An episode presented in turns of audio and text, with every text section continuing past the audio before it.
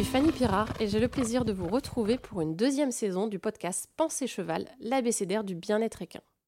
Dans ces épisodes et au fil de conversations avec des hommes et femmes de chevaux engagés, nous tenterons de découvrir les nouvelles formes d'hébergement des chevaux et de comprendre comment les conditions de vie du cheval influencent son bien-être et par effet ricochet notre pratique de l'équitation. Repenser les structures équestres pour améliorer le confort des chevaux et celui des utilisateurs, voilà l'enjeu auquel nous souhaitons répondre. Bienvenue dans Pensée Cheval, un podcast signé Éco-Écurie.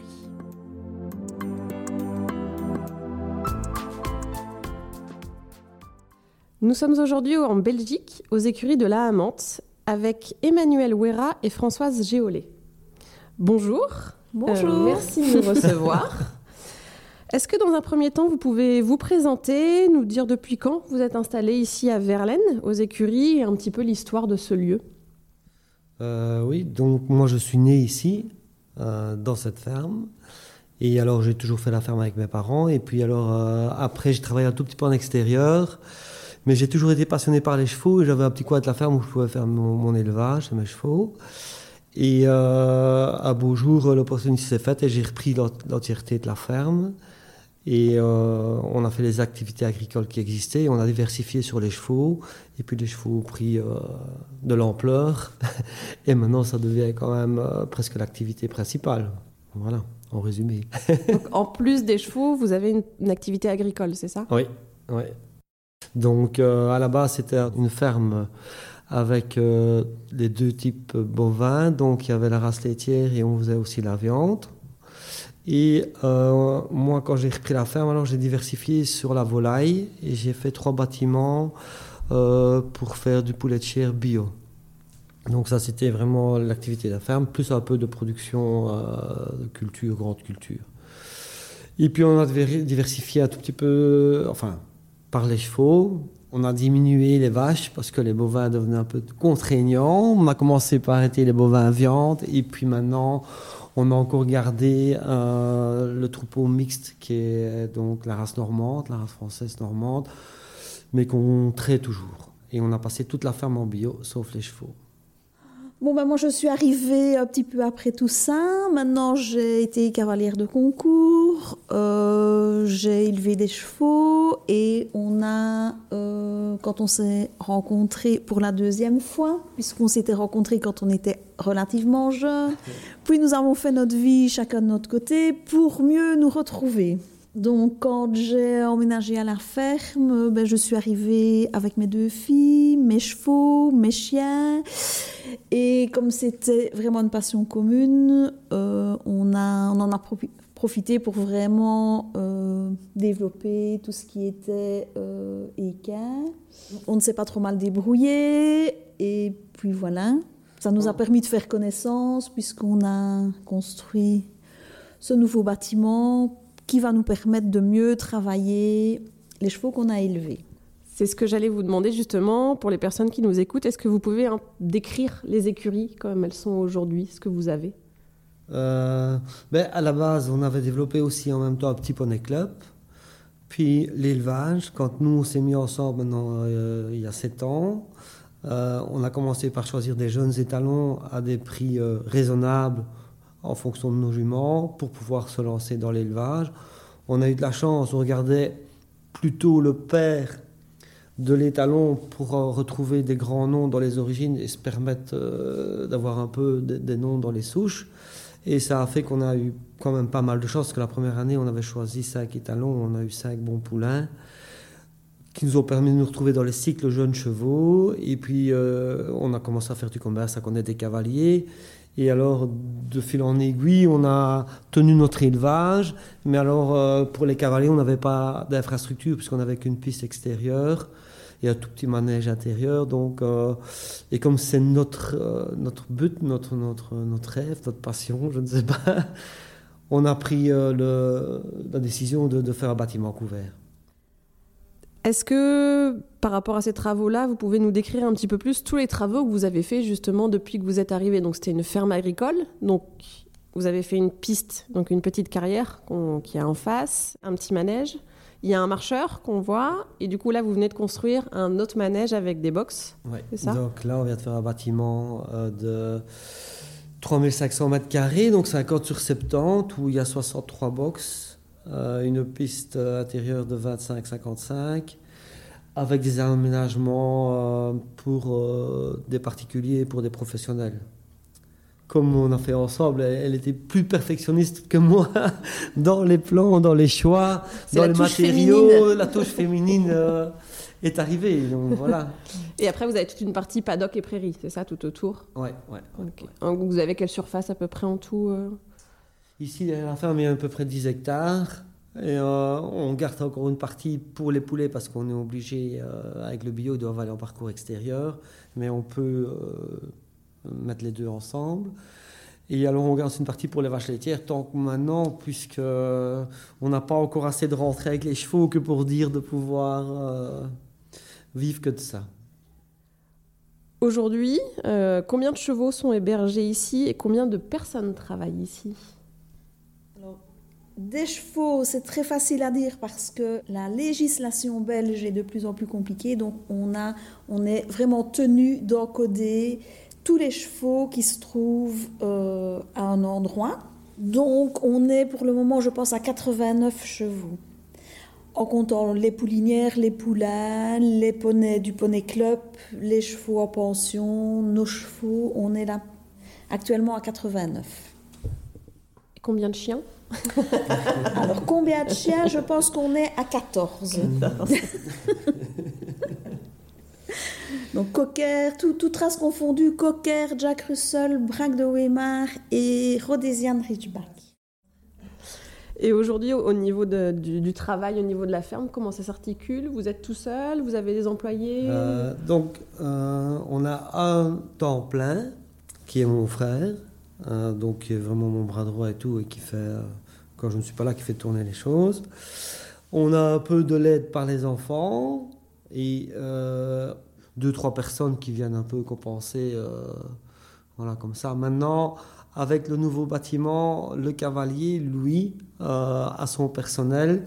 Il a deux grooms et il a euh, une cavalière qui monte les chevaux. Donc il y a une cavalière qui fait que monter tous les jours. Et les grooms mettent les chevaux marcheurs ou les longes et tout. Et il fait tout un tableau et tout organisé. Et tout ça, c'est sous sa responsabilité. Et c'est lui qui les a engagés, mais il a des chevaux qui travaillent à nous, nous, tous nos chevaux de concours et tout, puisque c'est lui qui, en est responsable. Et alors, c'est lui qui nous fait une facture de, l'ensemble euh, de ses frais. Quoi. Donc, euh, pour les chevaux, là, il y a quand même quatre personnes full-time. On va faire un petit zoom sur la partie élevage euh, aujourd'hui.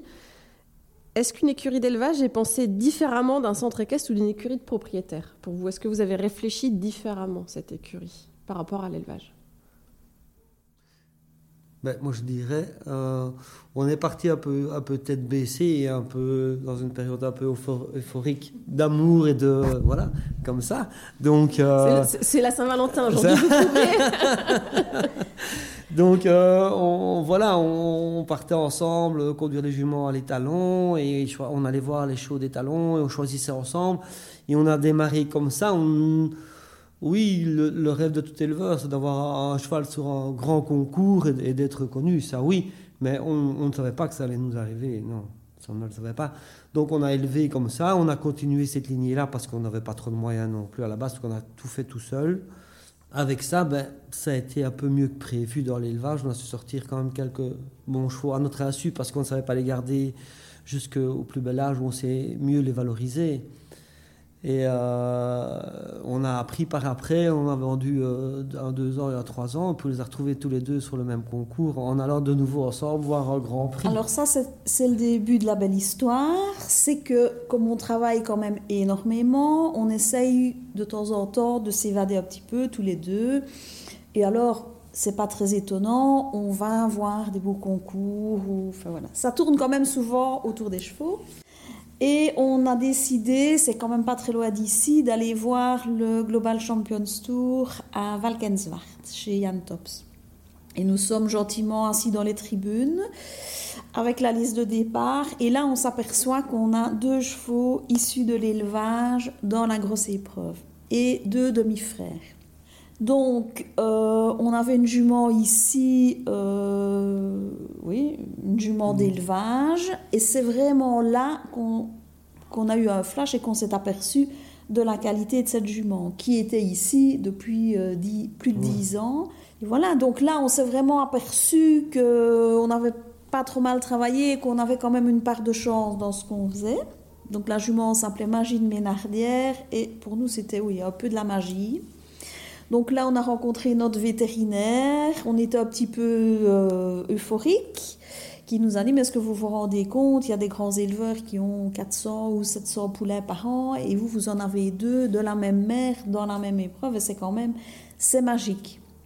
Donc là, on est allé trouver Franck Schutter, qui est vraiment un cavalier euh, très très sympathique. On est allé trouver Evelina Tovek, on a fait des photos, on a un petit peu discuté et on a créé quand même un contact avec eux parce qu'on a eu l'occasion de rencontrer Franck Schutter plusieurs fois qui nous donnait toujours des nouvelles du cheval, etc. Donc lui, son grand rêve, c'était d'aller aux Jeux olympiques avec ce cheval. Ils ont tous des impératifs commerciaux et parfois des offres qu'ils ne peuvent pas refuser. Donc le cheval a été acheté par Dani Goldstein. C'est une cavalière israélienne qui est très connue sur le circuit parce qu'elle a, des Elle a une coiffe de plumes. Et donc les deux chevaux ont été sélectionnés pour les Jeux olympiques. Queensland malheureusement s'est blessée à Tokyo. Et euh, Evelina Tovek était réserve de l'équipe de Suède. Et puis, euh, bah, cette jument, alors on s'est quand même rendu compte de son potentiel. On, avait, on, a encore eu l'occasion alors de racheter, on est, vite, vite, on est allé racheter une de ses filles, qui avait 4 ans à l'époque, mmh. et qui s'est avérée un cheval exceptionnel. On a pour le moment beaucoup d'offres, on est très très sollicité. On avait dit qu'on ne la vendrait pas, qu'on la garderait pour l'élevage. Maintenant, il faut parfois rester raisonnable aussi. Donc là, on est en pleine réflexion.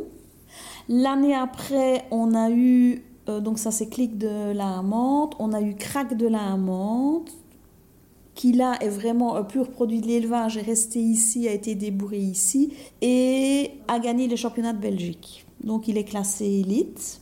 On a maintenant alors euh, un cheval, le propre frère, donc on en a trois de la même origine qui lui a fait deuxième l'année passée. Donc, euh, ils font un festival euh, du Sud Buxangerzeid au mois de juillet avec euh, Soir Liberté. Et lui fait deuxième de ce championnat.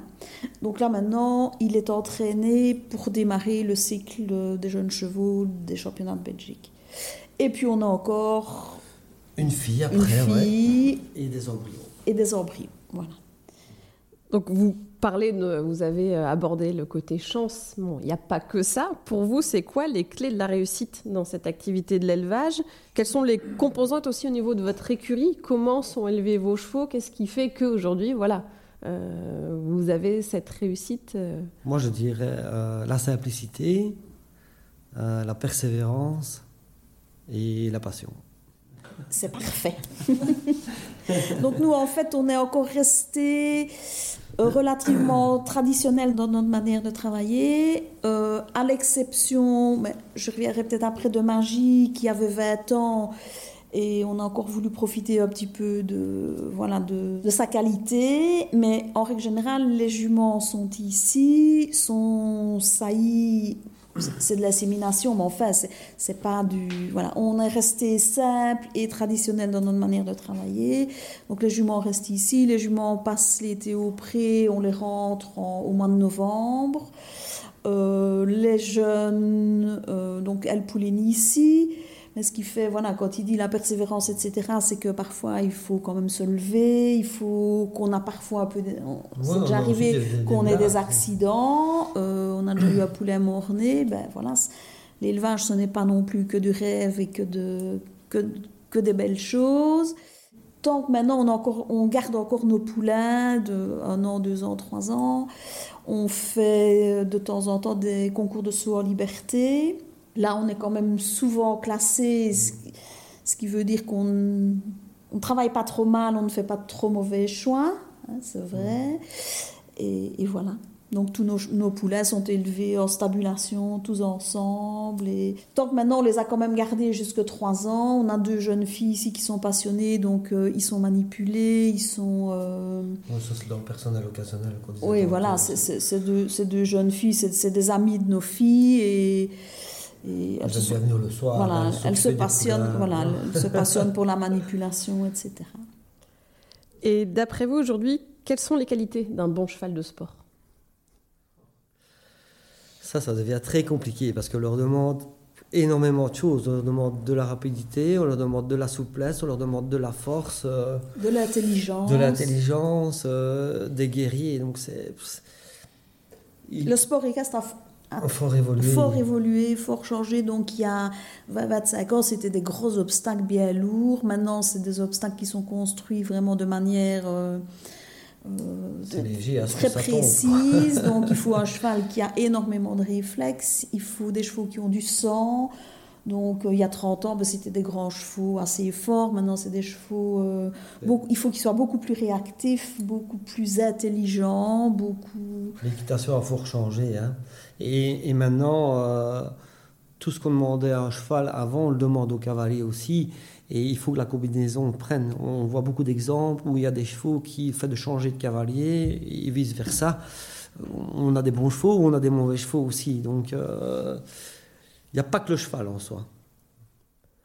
On entend aussi de plus en plus parler, je pense que vous, vous faites attention à ça aussi, à la qualité des sols dans le travail du cheval ou au niveau des concours. Est-ce que pour vous, la qualité des sols, ça influe sur le travail, euh, que ce soit le les sols au quotidien de l'écurie ou les sols de travail?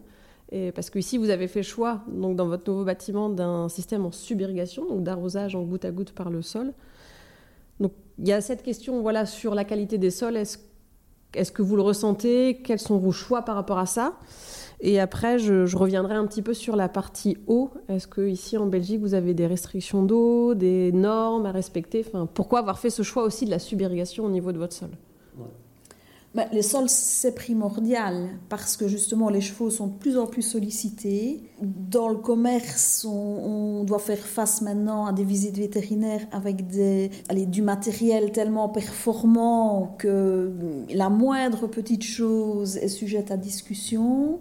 C'est vraiment un sujet euh, sur lequel on peut parler pendant des heures, mais euh, ça devient très compliqué aussi pour les éleveurs, justement, euh, de, vendre un cheval parce que notre vétérinaire nous a encore confirmé que si elle fait 10 visites, a, quand il y en a une de parfaite, c'est vraiment rare. Donc il faut, on essaye, nous, dans l'alimentation, dans la manière de travailler, dans la gestion du travail et dans la gestion du matériel. Donc, oui, ici, on a vraiment essayé de faire les choses bien. Quand on a conçu notre bâtiment, on a prévu toutes des choses qui, améliorent euh, non seulement le confort du cavalier et des gens qui travaillent, mais euh, le confort des chevaux. Donc, si on a un mauvais sol euh, à long terme, c'est sûr que, que ça joue sur la carrière des chevaux et ça joue sur leur santé. Ça, c'est, parce que le sol est quand même super important, parce que c'est quand même des grosses masses musculaires qui s'envoie à 1m50, 60 pour retomber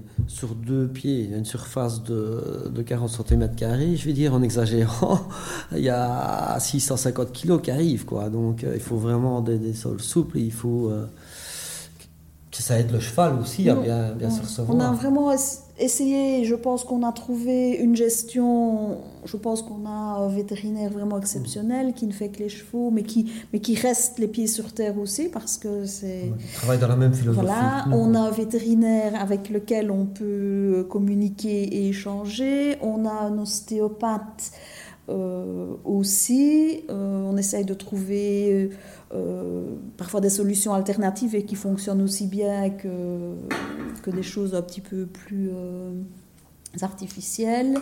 On, il faut beaucoup de communication entre le cavalier, entre le groom, l'ostéopathe. Le, voilà, il faut vraiment. Chacun ressent des choses différentes ou voit des choses différentes. Et la force qu'on a, c'est le dialogue. Et ça, je crois que c'est dans toute activité. Si, si on n'a pas de dialogue et qu'on voit chacun dans sa direction, ça ne sera pas aller. Et parfois, tout, n'est pas toujours facile à accepter, pour comme pour l'autre, mais ça, c'est une des bases de la réussite quand même. c'est aussi un peu la raison pour laquelle on avait envie d'avoir un bâtiment, c'est on avait envie d'avoir nos chevaux chez nous, on avait envie de, voir ce qui se passait. Pas de surveiller, mais au moins on en profite. Voilà, et, et, on fait notre tour, euh, on regarde, on s'arrête. Euh, on voit tout le temps, on, on, on suit les choses. Voilà. On voit les chevaux monter devant, on voit derrière. Euh. On, suit, on suit les choses. Ouais. Une dernière petite question, justement, je rebondis sur le choix de la subirrigation. En France, euh, on a de plus en plus de contraintes au niveau de l'arrosage, des restrictions d'eau. Euh, donc c'est vrai que les gens réfléchissent à comment pouvoir arroser de façon intelligente, faire des économies. Est-ce qu'en Belgique c'est pareil? Est-ce que l'été vous avez des restrictions? Est-ce qu'il y a des normes au niveau des forages, de l'arrosage? Ah, comment... C'est une, une, véritable catastrophe aussi. ouais. Ils ont plutôt tendance même à fermer des puits que d'en laisser ouvrir. Euh, ça, c'est la première chose. Euh, alors, le, le, mètre cube d'eau est, vraiment hors prix quand on prend l'eau, euh, je veux dire, à la régie. Suivant alors les conditions climatiques et les étés comme on a, quand on arrive vers des, vers des et tout, oui, on a des interdictions. De, parce que pour, pour la partie, je veux dire, culture, on irrigue une partie, on met un peu des pommes de terre. Euh, il y a des fois, on nous interdit d'arroser. De, ouais, ouais, ouais. Donc ici, mais ici, dans le concept, il y avait cette réflexion-là. Il y a aussi la réflexion qu'on a fait un bâtiment en bois et qu'on a vu chez différents amis et différentes connaissances beaucoup d'irrigation enfin de, oui, par voie euh, aérienne. Euh, ça mouille les obstacles, ça mouille le bâtiment, on a de l'humidité partout. Ici, nous, euh, c'est en fonctionnement depuis fin décembre et on n'a pas de problème d'humidité. Ça, c'est super important. Donc, le bâtiment est posé sur toute une dalle de béton. Donc, le bois n'a pas de contact déjà avec ce qui est humide. Et en plus de ça, l'eau vient par le sol et reste dans le sol pour nous, ça c'était déjà un argument très important. Et le deuxième, enfin un autre argument, c'est aussi euh, quand on doit arroser, ça prend du temps. Ici, euh, tant dans la conception du bâtiment que dans le, le choix des, des box, puisqu'on a pris des, des, cloisons coulissantes, on a essayé de limiter la main d'œuvre et de limiter le temps perdu. Merci, merci pour votre témoignage, merci de nous avoir euh, reçus aujourd'hui. Ben, merci pour votre invitation. Une belle réussite pour la suite. C'est gentil, merci beaucoup. Pour en savoir plus sur EcoÉcurie, concepteur d'écuries actives et sol équestre, suivez-nous sur les réseaux sociaux et découvrez nos solutions innovantes pour repenser vos structures.